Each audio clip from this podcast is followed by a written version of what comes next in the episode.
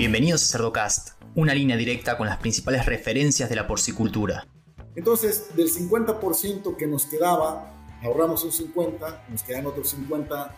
Si hablamos de 100 litros, en un lenguaje muy sencillo, ahora usamos 50 y de esos 50, hoy estamos recirculando en promedio, vamos a decir, otro 50%. De 100 litros originales, me quedan 25 litros que tengo que todavía descargar. Seguimos en las redes sociales y Spotify para tener acceso a información de calidad, continua y de acceso gratuito.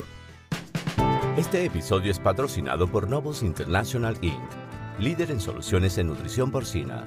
Mindrex es la línea de minerales traza biquelados desarrollada por Novus, que por su estructura molecular única en el mercado es la fuente de mayor biodisponibilidad de zinc, cobre o manganeso para mejorar el desempeño y salud de los cerdos a todo lo largo del ciclo productivo. Para más información, visita la página web de Novus www.novusint.com.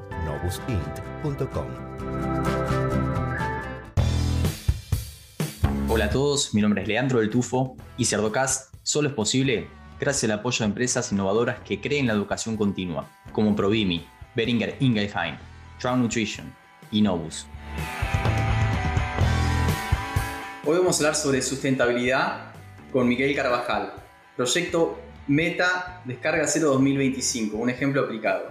Miguel, buenas tardes, ¿cómo estás? Hola, Leandro, muy buenas tardes y, un saludo a toda tu audiencia numerosa. Encantado de estar aquí con ustedes. Encantado de tenerte, Miguel. Estaba leyendo hace unos días un artículo que salió sobre el proyecto este que, que están desarrollando que me pareció súper ambicioso y un ejemplo a, seguir, un ejemplo de que se puede. Me gustaría que, bueno, que primero nos, cuentes un poquito sobre tu experiencia, cómo fue que te metiste en la porcicultura y después que podamos tocar un poquito en profundidad el, proyecto, ¿no? Claro, encantado. Yo tengo eh, mi vida profesional, básicamente, gran parte de ella se desarrolló en la academia. Eh, tuve oportunidad de trabajar en la Universidad Marista Mérida en la dirección de la Escuela de Recursos Naturales. Y creo que ahí eh, me sirvió mucho, si bien mi formación es de biólogo y después, bueno, estudios posteriores de posgrado relacionados con el tema, el estar en la academia me, vinculó con empresas. Y fíjate, Leandro, que fue una época interesante porque creo que esta década del 2010 al 2020 fue eh, una década, eh, un, un, hito en la historia de la sustentabilidad, ¿no? O sea, hablar de sustentabilidad antes de esta década y después de esta década eh, es diferente. Hay, una gran, hay, una gran, eh, hay un gran aporte en conocimientos, en avances, en datos científicos que nos permiten tomar decisiones, ver a futuro con más certeza de lo que puede pasar, plantear escenarios más certeros.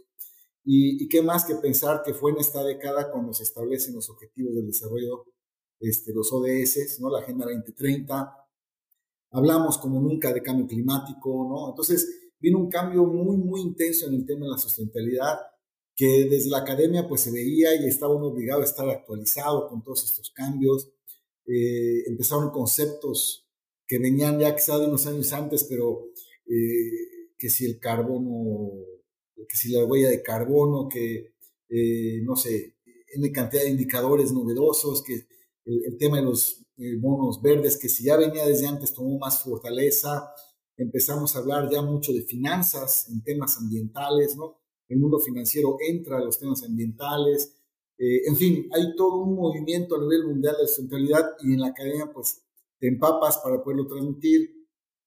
Y creo que ese discurso que me puso muy en contacto con empresas eh, me ha llevado a entender que la sustentabilidad es un concepto no tan fácil de concebir, muy complejo y que a veces en el mundo empresarial es un poco difícil bajar el balón al, día a día, ¿no? Confundimos sustentabilidad con hacer una campaña para reforestar o limpiar una playa o ahorrar energía eléctrica, pero la sustentabilidad es un, es un, es un concepto mucho, mucho, muy complejo que lo que busca es garantizar que haya empresa en los próximos 10, 20, 30, 50, 60 años. ¿no?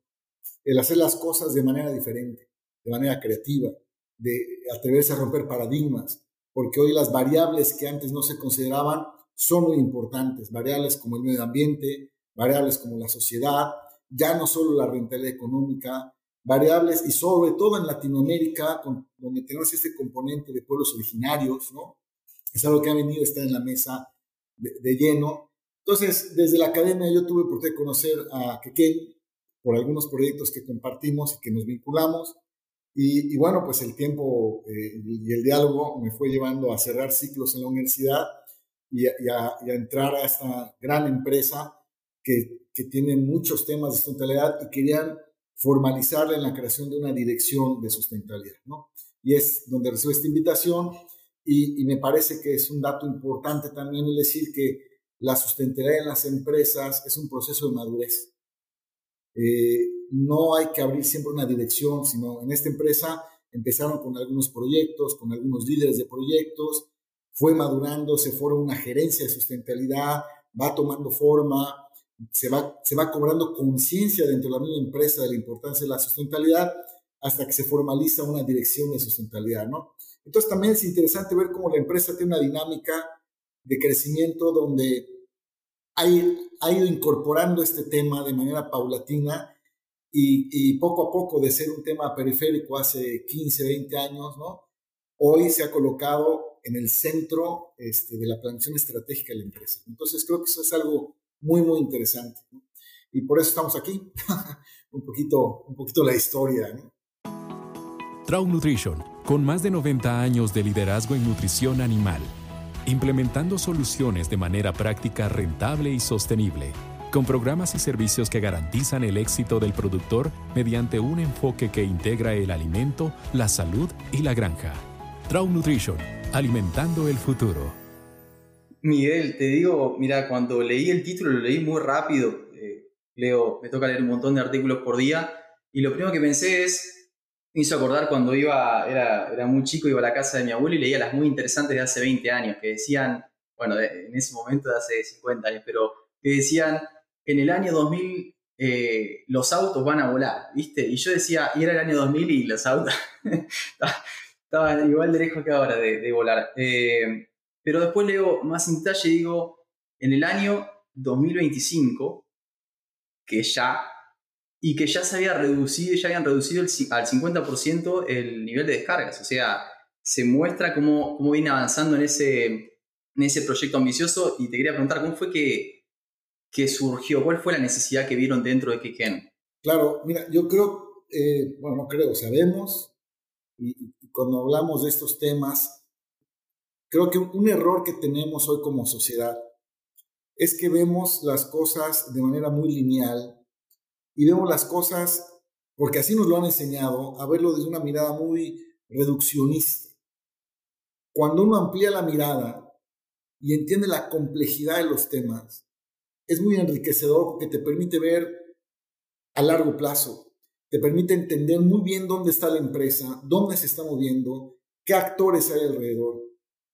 Imagínate en un estadio de fútbol donde estás jugando, están jugando y uno está a nivel de cancha viendo el partido, ¿no? Es muy diferente la perspectiva que uno tiene cuando está a la altura media de las gradas. Ve la cancha completa. De hecho, los locutores generalmente están a una altura media para poder ver el, el complejo. Pero yo a veces pienso que no es lo mismo verlo allá que incluso de repente en un Zeppelin que no solo ve el partido, sino que ve el estadio y ve lo que ocurre alrededor del estadio. O sea, el nivel de la mirada. Y creo que la empresa tuvo un nivel de mirada muy alto cuando entendió con claridad que uno de los grandes problemas que se iban a, suscitar y que íbamos a enfrentar como humanidad durante las siguientes décadas tiene que ver con el estrés hídrico, con el tema de cambio climático. Entonces, y eso lo estamos viendo hoy. ¿no? Hoy podemos ver cómo se han mermado cosechas, como hay zonas del planeta, en México mismo, al norte del país, el agua es un tema muy, muy serio, y en otras partes del mundo. El reconocer que viene una ola que quizás se ve distante, pero que viene y que va a llegar eventualmente, te hace tomar precaución. Entonces, yo decía que la sustentabilidad pues, va madurando dentro de la empresa y entendimos con claridad que el tema agua era un tema esencial. Entonces, empezamos a, en un tema que nos lo planteamos desde el punto de vista calidad de agua, es decir, plantas de tratamiento adecuadas, el sistema que tiene un biodigestor, separador de sólidos, lagunas, desinfección. Y en ese sentido, uno cumple, pero de repente viene el cuestionamiento, oye, pero es que eh, al ser tema, ¿qué más puedo hacer en el tema de agua? Entonces empezó un proyecto de, de pensar en un primer paso en eficientar nuestro uso de agua. Hicimos ajustes como en casa, ¿no? Este, cerrar goteras, por decirlo así, hacer más eficiente el uso del agua y llegamos a reducir un 50% del uso en, un periodo de dos a tres años. Eh, pero luego en el tema de sustentabilidad creo que es algo muy interesante, hay que atreverse, hay que, hay que, yo decía, hay que romper paradigmas, hay que, hay que ser creativo. Y la pregunta que surgió entonces fue, habiendo reducido ya esa cantidad de agua, ¿qué más podemos hacer? Y de repente una voz levanta la mano y dice, ¿y si recirculamos agua? Y, te imaginarás, Leandro, y nuestra audiencia, cuántas miradas así de extrañeza, oye, pero es que, ¿cómo vas a recircular agua, no? Porque tenemos una historia en la porcicultura donde por tradición o por, por hay, hay un formato, ¿no? El agua entra en un sistema de tratamiento y después se descarga. El atreverte a decir hay que recircular, y es una prueba porque quiere decir que el primero en confiar en la calidad del agua que descargas eres tú y debe ser tú. Entonces agua empezó a servirnos para el flusheo, para el lavado, y esto nos ha llevado a mejorar los sistemas de tratamiento de agua para tratar de recircular la mayor cantidad de agua posible. Entonces, del 50% que nos quedaba, ahorramos un 50, nos quedan otros 50. Si hablamos de 100 litros, en un lenguaje muy sencillo, ahora usamos 50 y de esos 50 Hoy estamos recirculando en promedio, vamos a decir, otro 50%. De 100 litros originales, me quedan 25 litros que tengo que todavía descargar. Y en eso estamos en esta, en esta fase. Eh, llevamos ya algunos, varios meses, ocho meses quizás recirculando el agua en dos granjas piloto, haciendo todas las pruebas necesarias de sanidad, este, crecimiento de los cerdos, o sea, cómo les impacta y hemos logrado entender que, podemos hacerlo. Este año lo que haremos es ese modelo que ya está probado, llevarlo a todas nuestras granjas. Y ya estamos trabajando con centros de investigación a encontrar qué vamos a hacer con ese otro 25%, porque la tirada es llegar a cero descarga. No, sabemos, y lo, lo, digo con franqueza, eh, si la vamos a evaporar si va a haber un proceso de electrólisis. Eh, estamos hoy con, con, pruebas muy interesantes, incluso de ultrasonido en agua. ¿no? Entonces, eh, estamos tratando, haciendo pruebas también con laboratorios para el uso de algas y bacterias, ¿no? para que logren tener una mucho mejor calidad del agua en las lagunas. Entonces, son varias líneas de investigación que hoy se están desarrollando, eh, algunas más prometedoras que otras. Hemos dejado unas en el camino, pero con el firme objetivo de poder en el transcurso de este año determinar qué tecnología es la que nos va a poder llevar a la descarga de cero. Eh, en fin, trabajamos con lirios acuáticos. Insisto, aquí la creatividad, pero sobre todo la comunicación con la ciencia, la base académica que existe alrededor de, nuestra entidad, es muy interesante, muy importante, y eso nos lleva también a encontrar la fortaleza que nos da a la empresa, en este caso la porcicultura, el hacer vínculos y puentes estrechos con la academia, ¿no? Para que nos ayuden a encontrar soluciones prácticas de un impacto al medio ambiente, a la economía y que hagan de la empresa y de la industria una industria sustentable y, que permanezca en el tiempo. Antes de, de usar el agua para recircular, para lavar, para hacer el flashing ese que mencionabas, eh, usaban para, para, regar o qué hacían con ese agua? Sí, la descarga se va a riego, a un riego agrícola, un riego forestal, en función de, de, los permisos que se tengan de la parte de la autoridad. Eh, y bueno, también ese es un tema porque hoy vemos que si en dos años vamos a dejar de regar, pues nuestro riego agrícola o nuestras, nuestro producto agrícola se quedará sin agua y, y bueno, la zona forestal también, ¿no? Pero eh, estamos, ¿por qué lo pensamos? Porque con esto del cambio climático, Leandro, eh, estas zonas de riego, en estas grandes sequías que hemos tenido, son un buffer o un refugio para flora, para, para fauna sobre todo, perdón, para insectos, ¿no? Y tenemos un proyecto muy interesante que aprovecho, podemos comentarlos. En, en nuestras instalaciones, nosotros ocupamos el 7% de la superficie. Si yo tengo 100 eh, hectáreas de un terreno, yo solo ocupo no más de 7 hectáreas en caminos e infraestructura.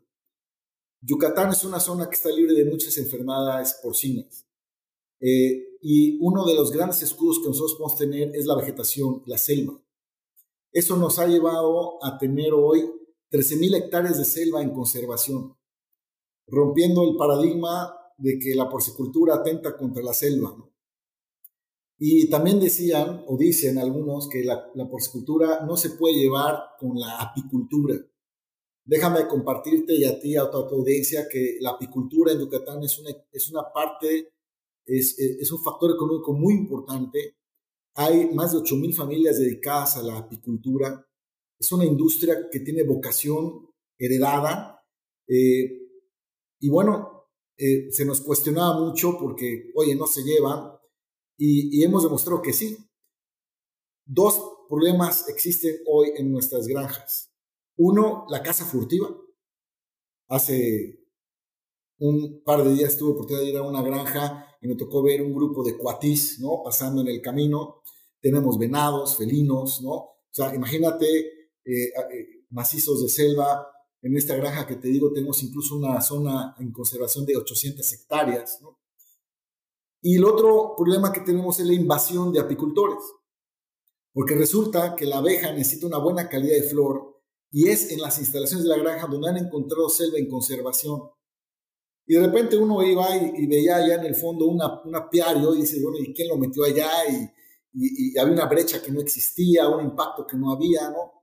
Y nos dimos cuenta que eran apicultores de las comunidades vecinas que entraban a poner sus apiarios para poder cosechar y que, la miel, que la abeja encuentre buena flor.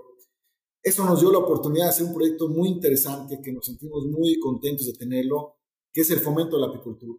Lo que hicimos fue decirle a los apicultores, no invadas mi terreno, yo te invito a mi terreno, déjame ubicarte y yo te voy a poner una infraestructura con apiarios, este, y vamos a firmar un contrato donde yo me comprometo a proveerte un camino de entrada y salida, una infraestructura, una capacitación en buenas prácticas apícolas, y tú te comprometes a cuidarlo, a trabajarlo y la miel es tuya. Este programa lo empezamos el año pasado y cerramos este año con 10 apiarios. Este año estamos construyendo 20 apiarios más en otras instalaciones y la idea cada año incorporar entre 20 y 30 apiarios para este, hacer de esta selva que tenemos una selva productiva y de beneficio a las comunidades. Con mucho orgullo te puedo decir y les puedo presumir, no voy a decir que soy un presumido, pero el año pasado, de la primera cosecha que obtuvimos de miel, se mandó un concurso de calidad de miel que, hubo en el país, en México, y de más de 50 muestras de miel, obtuvimos el segundo lugar en calidad de miel. ¿no? Entonces, es una miel multifloral, miel que sale de la zona de riego forestal, también rompiendo el esquema de que el riego forestal mata a la selva. Todo depende cómo lo hagas, ¿no? Nosotros tenemos aspersores, que se van rotando y que solo operan una hora en un lugar y para que vuelva a operar pasan entre 8, 10 o más días para que ahí se vuelva a regar. Y eso permite que durante todo el año haya floración y haya floración de diversas especies, lo que hace una miel muy rica que nos, que nos ha llevado a, este, esta posición de calidad. ¿no? Entonces, hoy hemos llamado la atención a otros apicultores que dicen, oye, me interesa este, colaborar y, fíjate qué interesante, ¿no? Cómo una actividad de riego se convierte hoy en una oportunidad de ser un puente con las comunidades para promover el desarrollo económico en las comunidades con una actividad paralela a la porcicultura, ¿no? Pero que convive con la porcicultura. Y creo que eso es como sector lo que tenemos que ir buscando, ¿no? Estos puentes que, que hagan ver a la industria como un vecino en las comunidades que fomente el desarrollo, ¿no? Me encantó, Miguel, no tenía ni, idea de eso. Eh, para los productores que están escuchando, eh, que lo ven tan distante esto, o sea, su, proyecto es, realmente ejemplar, pero metemos la, distancia que puede llegar a haber con la situación de otros productores a la hora de, empezar. Quizás se sienten hasta, hasta intimidados. ¿Vos qué, podría, qué consejo podrías darles a la hora de, eh, de transmitirles un poquito su, ejemplo? Han logrado reducir al 50% el uso de agua, lo cual es súper meritorio y, y, a ver, es algo que creo que puede llegar a ser accesible por muchos otros productores. ¿Qué consejos le darías a la hora de implementar o de tratar de ser más sustentables con la producción? Fíjate, algo que es muy importante para todo porcicultor o para toda industria en general, me atrevo a decir, es que hay que estar pensando en la sustentabilidad. Si no se piensa, no llegan las ideas. Sustentabilidad es cómo hago de mi negocio rentable, pero comprometiéndome a cuidar el entorno ambiental y fortaleciendo el tejido social de mis colaboradores dentro de la empresa y de la comunidad que me alberga y que me da este espacio donde yo convivo. Nosotros tenemos en nuestro modelo socios a parceros, es decir, son empresarios eh, a quienes nosotros les damos los lechones, ellos los engordan y luego nos los regresan para las plantas de procesamiento. Estos empresarios eh, tienen también sus proyectos comunitarios, muy en comunicación con nosotros, eh, pero no es difícil, por ejemplo, para un porcicultor poner un apiario. No es difícil para un porcicultor, o no debería hacerlo, entablar el diálogo con la comunidad. A fin de cuentas somos vecinos. Y no somos vecinos de una semana y nos vamos. Llegamos con la intención de estar ahí mucho, ser una parte más de la comunidad. Entonces, cuando uno cambia este enfoque, pues creo que en automático te invita al diálogo de que algo puedes hacer algo puedes construir junto con ellos. Lo que, lo que tratamos de hacer nosotros, y creo que es, es una invitación a todo el sector, es no dar, no quitarnos esta cultura de, de, de paternalismo, ¿no? sino empezar una cultura de subsidiariedad, de, a ver, contigo construyo, contigo avanzo. ¿no? Entonces uno va descubriendo, al escuchar a la comunidad, cuántas necesidades tiene y entre esas, en cuáles yo puedo poner un granito de arena junto con ellos para avanzar. Otro de los proyectos que nos enorgullecen es, fíjate, el tema de la salud. Eh, sin salud no hay, no hay nada. O, cuando un, colaborador se enferma y no va al trabajo, todos perdemos. Eh, cuando, las, las, cuando el hijo de un colaborador se enferma, está en tu empresa, pero está pensando en su familia, en el gasto que le va a representar, llevarlo al doctor, etc. Eh, y muchas de nuestras granjas están en comunidades lejanas, donde el servicio médico parecería increíble, pero es escaso. Y creo que es una realidad que compartimos mucho en Latinoamérica. El, el servicio en las comunidades es increíble que estás a una o dos horas de una ciudad que tiene servicios de primer nivel pero si vives en una comunidad a media hora, una hora de la ciudad, estás en otro universo. Y eso nos llevó a, proponer la creación de consultorios. Y empezamos a poner un consultorio y, nos sorprendió la, demanda de servicios. Hoy tenemos 10 consultorios en el estado, perdón, 11 consultorios, y ya empezamos a poner consultorios en territorio donde están nuestros socios aparceros. Entonces, este aparcero también colabora para poner ese consultorio. Imagínate que tú estás en un territorio donde está tu granja, pero también hay otra empresa u otra industria.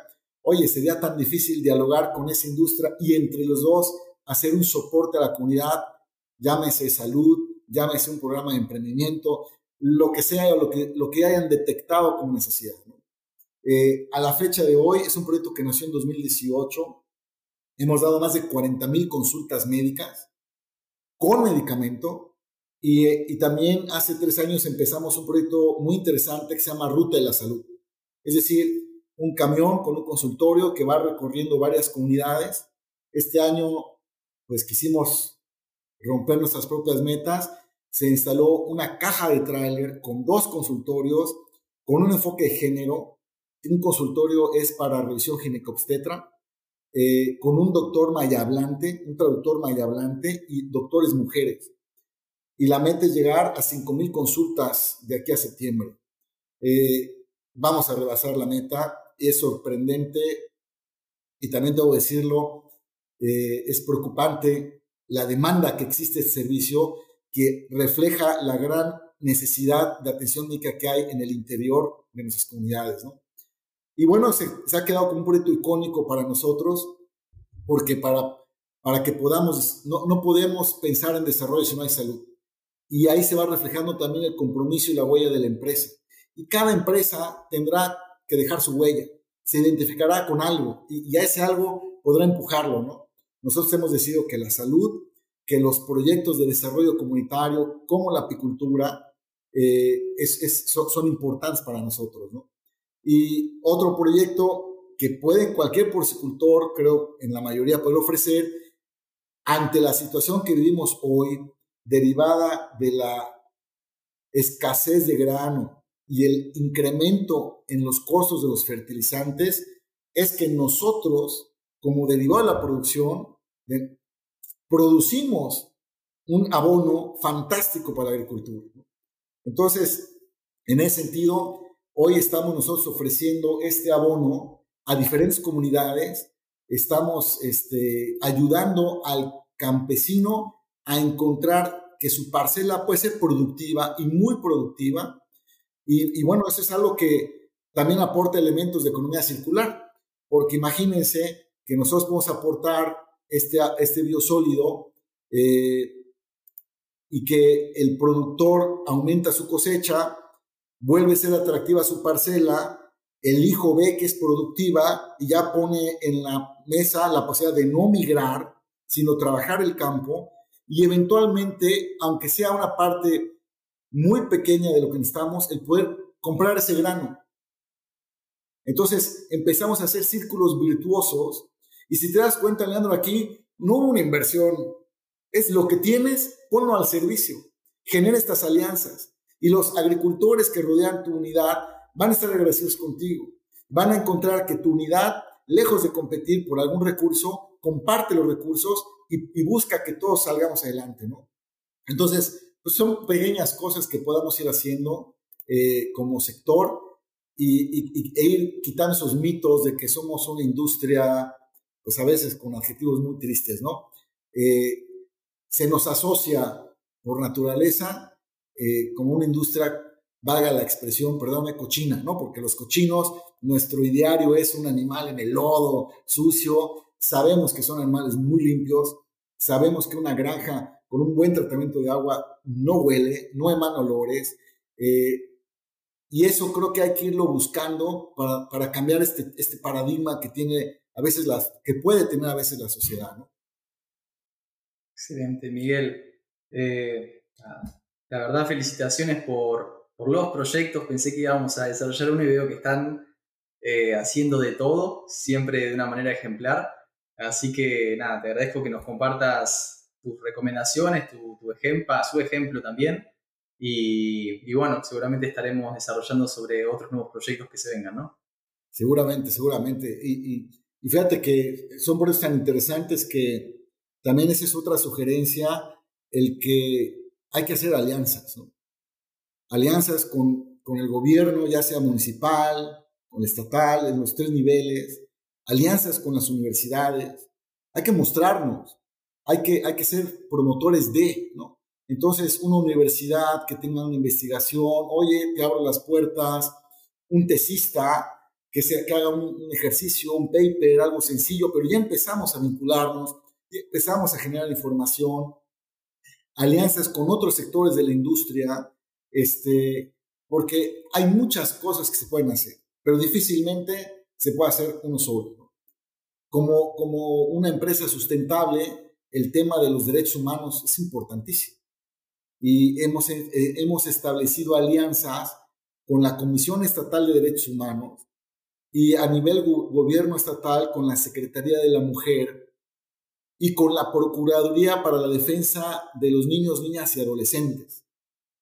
Y uno pensará, ¿qué relación tiene que una empresa porcícola con la Procuraduría para la Defensa de los Niños, Niñas y Adolescentes o con la Comisión Estatal de Derechos Humanos?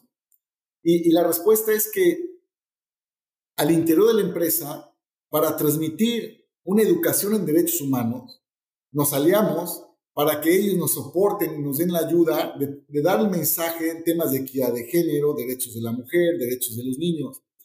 Y en el campo, el poder capacitar a nuestra gente para detectar cuándo puede haber un indicador de violencia hacia los niños, a las niñas o a las mujeres. Y lo que hay que hacer es entender estos indicadores para simplemente tomar el teléfono, marcar a la dependencia y decir, observo cosas que nos podrían hacer pensar que hay un niño violentado. Entonces ya será tarea de ellos venir, confirmar, pero lo que estamos abogando es apostar a la cultura de la prevención. Y Leandro no nos cuesta nada, son alianzas. Entonces, de repente, lo que estamos procurando es disminuir la violencia en nuestras comunidades, mejorar nuestro clima laboral. Y eso no, no, no se requiere de inversiones, se requiere de la voluntad. Oye, creo que hay una oficina de derechos humanos en todos los países, en todos los estados, ¿no? Es ponerse de acuerdo con ellos. Oye, tienes un programa, me gustaría implementarlo en, mi empresa, en mi granja, con mi personal. Yo puedo apoyarlo para que la comunidad sea partícipe. En fin, insisto, es cuestión de ponerse a pensar, ser creativos y encontrar alianzas, ¿no? Porque hacerlo todo uno es imposible. Aquí la fortaleza lo da el saber estirar la mano, contribuir con otras instancias, y fíjate que ya mencioné gobierno, universidades, otras empresas, ONGs, a veces las ONGs pueden ser enemigos que están a la casa, pero las ONGs también pueden ser los mejores amigos. Nosotros tenemos relación con Save the Children, porque en las comunidades donde estamos hay niños y nos preocupan los niños. Oye, nos aliamos con alguien que domine el tema como Save the Children, ¿no? Y así vamos encontrando estas eh, alianzas que nos permiten tener presencia en el territorio, mejorar nuestra reputación, ¿no? Que eso es creo que algo muy importante para el sector y poder contar todas estas historias, ¿no? Que la gente tenga una referencia en nosotros como una empresa que busca ir más allá de ser una empresa rentable económicamente, sino dejar una huella, dejar un legado, mejorar las condiciones de vida de nuestros colaboradores, pero también de toda la gente a la que impacta nuestra actividad. Excelente. Bueno, felicitaciones nuevamente. Gracias por, por compartirnos esos ejemplos. Encantado, encantado. Abrazo grande. Y a los que llegan hasta acá, les pido que piensen también en otros profesionales de la industria porcina y le compartan este episodio, para que todos podamos sacarle provecho al hablar de los principales referentes de la porcicultura. Un abrazo grande y hasta el próximo episodio.